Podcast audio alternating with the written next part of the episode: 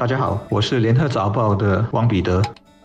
各位听众，大家好，我是新民日报的朱志伟。在刚刚结束的大选中，执政党人民行动党的得票率是六十一点二四八仙，这是新加坡自独立以来举行的十三届大选中执政党的成绩第三差的一次。最差的一次发生在二零一一年，行动党当时的得票率是六十点一四八仙，那一年他们失去了一个集选区阿育尼，自此也没有再夺回来。而第二差的那一次，则是在一九九一年，行动党。的得票率是六十一八仙，但一九九一年的大选的得票率放在现今的大环境中，其实也没有太大的参考价值，因为当时反对党在提名日的当天就放弃竞选八十一个国会议席中的四十一个，让行动党在确保能够执政的情况下，反对党呼吁选民放心的投票，让他们的党员能够进入国会。这一招其实是奏效的，因为反对党最后赢得了四个议席，行动党的得票。率也因此被拉低。为什么要和大家谈历史呢？因为这有极其大的参考价值。我在这些历史的数据当中发现两个问题的答案。第一，过去也有过的危机中举行大选，一般都是以行动党高票当选收场，但本届却是一个例外。冠病疫情当下的选举，本来许多观察家都看好行动党至少能够取得超过六十五八仙的选票，或者甚至比上一届的六十九点八六八仙的成绩来得好，但最后并没有实现。第二，行动党有没有在一届的大选得票开低的情况下，又在来届大选中？选票走高呢，其实是有的，而且是自独立以来发生过两次，一次是在一九九七年和二零零一年期间。九七年大选，行动党得六十五八仙的得票率，二零零一年则上升到七十五点三八仙，足足上升了十点三八仙。另外一次则是二零一一年至二零一五年期间，一一年的大选，行动党的得票率是六十点一四八仙，而在一五年的大选则上升到六十九点八六八仙。所以从历史的角度上来看，行动党是具有反弹的韧性的，这一点必须给予承认。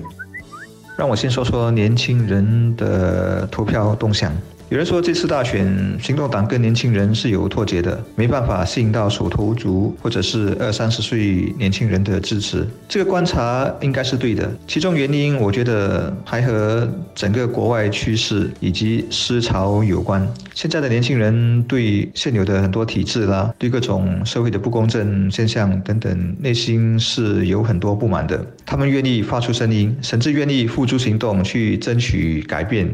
在我们的社会，同样也存在这两股变与不变的力量。虽然他们之间的拉扯对抗不像在世界其他地方的那么激烈，但是单单就说希望社会能容纳更多元的声音这样的愿景来说，是很多年轻人所心向往的。而新加坡年轻人不用上街头斗争，用选票箱就能落实这样的诉求，他们何乐而不为呢？开票的那个凌晨，当盛港的抽样成绩出来时，我用短信告知一个年轻人，而他的回复是：“这是盛港美好的一天，a good day for 盛港。”你从拉玉莎事件也能明显看出年轻人的这方面的想法。有好一些认为这都已是过去式了，而且发表看法是拉玉莎作为一个社会运动分子的权利。年轻人大家不也都这样吗？在社交媒体上，只要有什么想法、感受，都是敢敢的就表达出来的。他们很多。不会去苛责拉玉莎，不少还支持他。相反的，对行动党人咄咄逼人，要工人党领导交代等等，我相信年轻人有很多是不以为然的。这是一场疫情下的大选，只是纵观这场选战，双方在疫情上的攻防并不突出。反对党方面攻得没有什么力道，也提不出替代方案。执政党则不怎么想接招，总是轻轻带过。不过不管怎么样，行动党的抗议表现难免还是会被选民拿来打分，最后反映到选票上。我觉得评估执政党的抗议表现可以有两个视角，一个是社区感染，另一个是客工这个群体。不管你喜不喜欢，现实是他们是两个隔离的世界。很多人知道客工的存在，但又好像他们是存在于另外一个空间。